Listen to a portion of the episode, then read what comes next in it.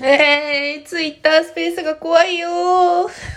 というわけで今日はツイッタースペースの話をしていこうかと思います。クラブハウスを怖がったり、ツイッタースペースを怖がったり、私は一体何に怯えているのかっていうのが共通点があると思うんですけど、ね、ツイッタースペースどうですか？皆さん見てますか？フォローフロアの人でツイッタースペース使ってる人いますか？私のね、フォローフォロー、フォローしてる人はそんなに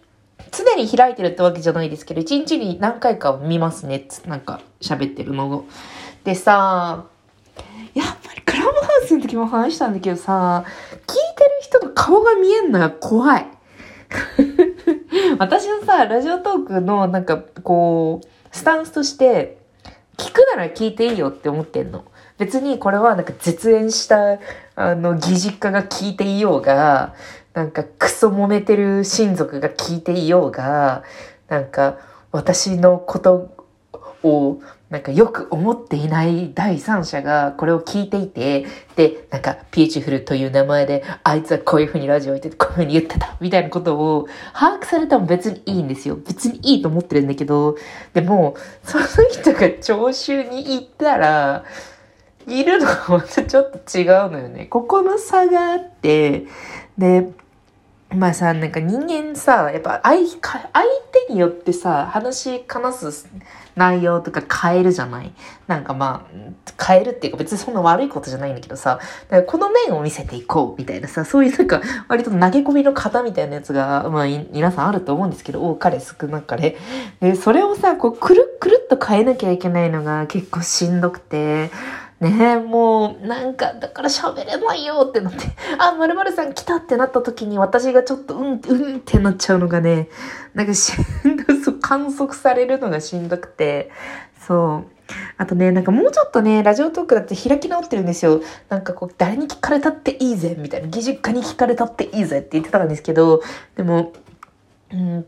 なんか、相手も聞いてることが認知されないがゆえに、聞いてることを認知されない、されてないムーブで、ちゃんと聞いてると思うんですよね。別にそんな気遣いがあるとも思ってないけど、いろんな人々に気遣いがあると思ってるわけじゃないんだけど、でも、なんかこう、聞いていないふりもできるじゃないですか、先方が。で、私は先方が聞いていないふりをしたことによって、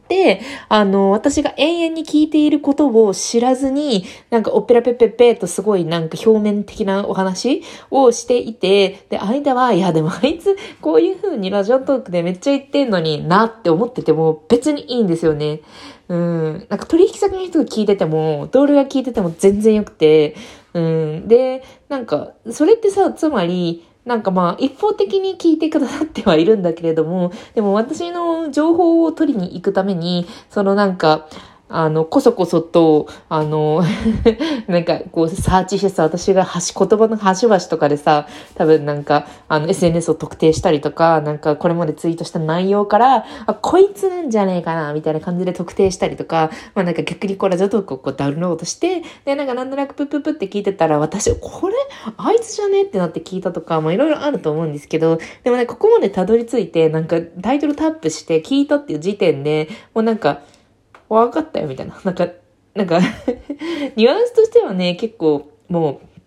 相手から連絡来たぐらいの、連絡くれるならば全然返すし、と思って、なんかそういう気持ちでこう、胸を打ち開いて、このように喋っているわけでございますよ。で、今だいたい4分ぐらいまで喋ったけど、ここまで聞いてくれるっていうことは、なんかそんなにめちゃくちゃうまくやれないわけじゃないと思う。これすごい傲慢な考え方なんだけど、何回もシェアしているこの私の傲慢な考え方なんだけど、なんかちょっと好きじゃんって思うのよ。なんかこう、嫌われ方としての質ここまで聞かれながら嫌われている私のプライベートを知ってる人物って、別に嫌いじゃ、なんか別にそういう風な粘着質さで私のことを見ている、うーん、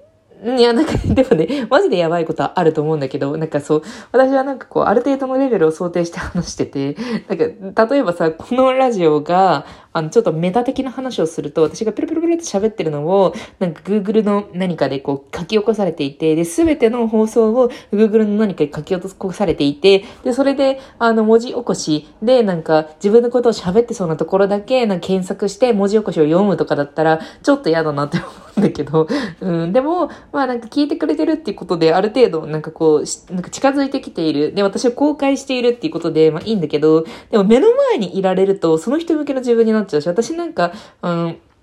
ここでペラペラペラペラ喋れるのは、なんかピーチフルっていうものに固くして、こう、ここを話したいなっていうところを、なんかこう、結構、ちゃんとフォームをさ、作っ、フォームとしてさ、こう喋ってさ、いるからさ、だからそこがなんかブレちゃうんだよなと思っているんですよね。だからなんか、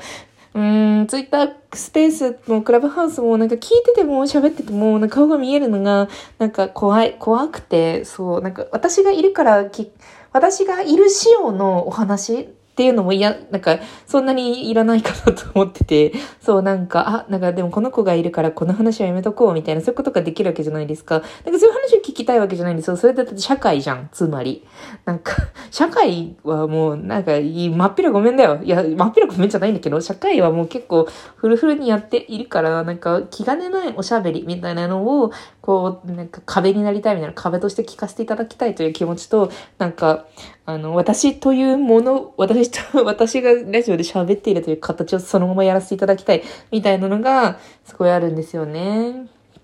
だからツイッタースペースが怖くて、多分使わない、使う時もあるかもね。友達と喋ったりとか、この、なんか私がそうツイッターをやっているけれども、そこの中で喋っていることを喋る分にはいいかもしれない。例えば私はさ、なんか、あの、インターネットの使い方としては、ツイッターでは割となんか共働き子育て的な、ハック的なところ、なんか夫婦同時育休取りましたけ、取りまして、なんか夫とこうなんかこういうふうに生活を回してますみたいな話題とかだったら、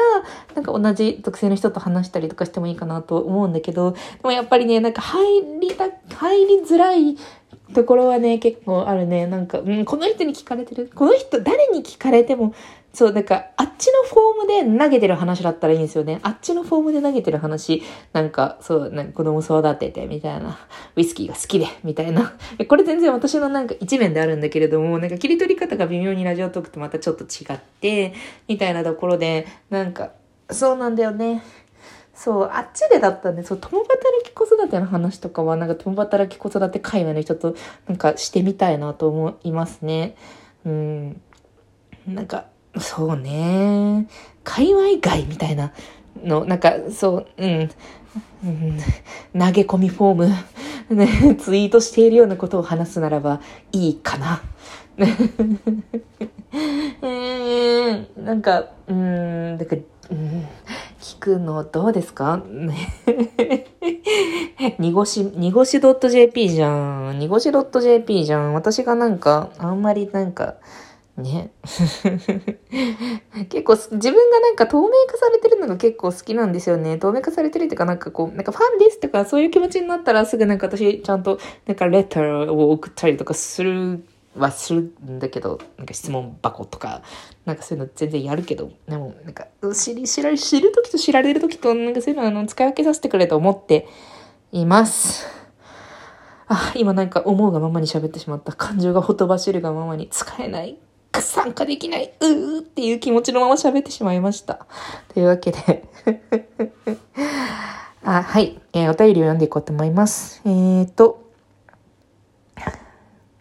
DJ 特命さん、えー、いつも楽しく拝聴しています。えー、令和元年6月生まれ、男の子の母です。出産前からずっと聞いています。えー、今は2度目のコロナに罹患し病床ですが、ビジュアルさんのラジオトークに支えられています。そちらもお体お大事に、家族全員健やかに過ごせますように、コーヒー人をいただいております。健やかにって、あなたが健やかにしてくれ。ね、あ、じゃあ、令和元年6月生まれだったら、もううちの子と同級生ですね。2ヶ月違いじゃん。うち、なんか、平成31年の4月。ん違うか。あれ？いつから令和？なんか、変な時から令和だったよね。5月1日とかから令和だっけ？だから同い年じゃない？千、千、二千、2019年生まれってことかな？いやー、2歳。2歳面白いですよね。でも、なんか、大変だね。2回コロナ。なんかすごい結構珍しい症例でしょう。私なんか、なんか、うう、そんな人も聞いてるのか。な、ありがとう。ありがとうございます。お体お大事にはマジであなたが DJ 特命さんが大事にしてくれと思っております。えー、っと、なんか短めの、短めのやつを読もうかな。えーっと、短めのやつ読みます。えっと、こんばんは。TikTok めっちゃ見てます。風呂も大富豪の付き人もめちゃめちゃおすすめに流れてくるので、つい見ちゃいます。風呂はリクエストに合わせて伊豆を混ぜたりしてるのが好きで無限に見ています。あと、ポインティとか見てますみたいな。ピチュールさんが、えー仮に TikTok になるとしたらどんなコンテンツを発信したいですか？どんなやつを見てるかっていうのもまた教えてくださいみたいな話で。最近何見てるかな？私さ、すごいなんか、あの、平成1年生まれっぽいことめっちゃ言うけど、他人のデコログを読むのが好きで、デコログっていうなんかデコパーツを使って携帯で書けるブログが流行ったんよ。2010年ぐらいに。で、そうなんか、全然知らないギャルの、ギャルの子の、そのなんかデコログとか見るの好きで、なんかそういうのを私もアルゴリズムに完全に分かられてて、なんか生活の風景を映しながら、なんか心情を吐露する動画ばっかりがおすすめに上がってきてそれを見てます。なんかこう卵を割りながら彼氏と別れたです。なんかなんとかかんとかだったみたいな感じでね、こうとつとつと喋る TikTok とかを見ていますね。うん。で、あと何かな？あ、やっぱなんかキャッチーな歌と踊りみたいなやつ、なんか TikTok で流行ってるやつとかすごいなんか見てます。タン、トン、トココココ、トゥントゥントゥンみたいなやつあるじゃん。なんかそういうのもね、なんか大体流行りをね、なんか見てね、流行りかって思ったりとかね、してますね。でもそう、なんか動画編集能力があるとか、ティそういう感じじゃないと TikTok 向けじゃないよね、みたいなことも書かれてるんですけど、ほんとそう、私がこれなんかラジオトーク続けられてるのって、こう無編集一発撮りだからじゃないですか。じゃないですかってなんなんそう、なんかじゃないですかと私は思ってるんですよ。だから、ポッドキャストもできないし、もう12分喋り続けることしかできない。人より早口で喋り続けることしかできないから、うん、TikTok はできないかなと思います。でも、なんか TikTok や、や、なんか、うーん、なん経験として、なんか投稿する機能はどういう感じなのかっていうのはちょっと気になったりはするかもしれません。というわけで、この辺りで。ではね。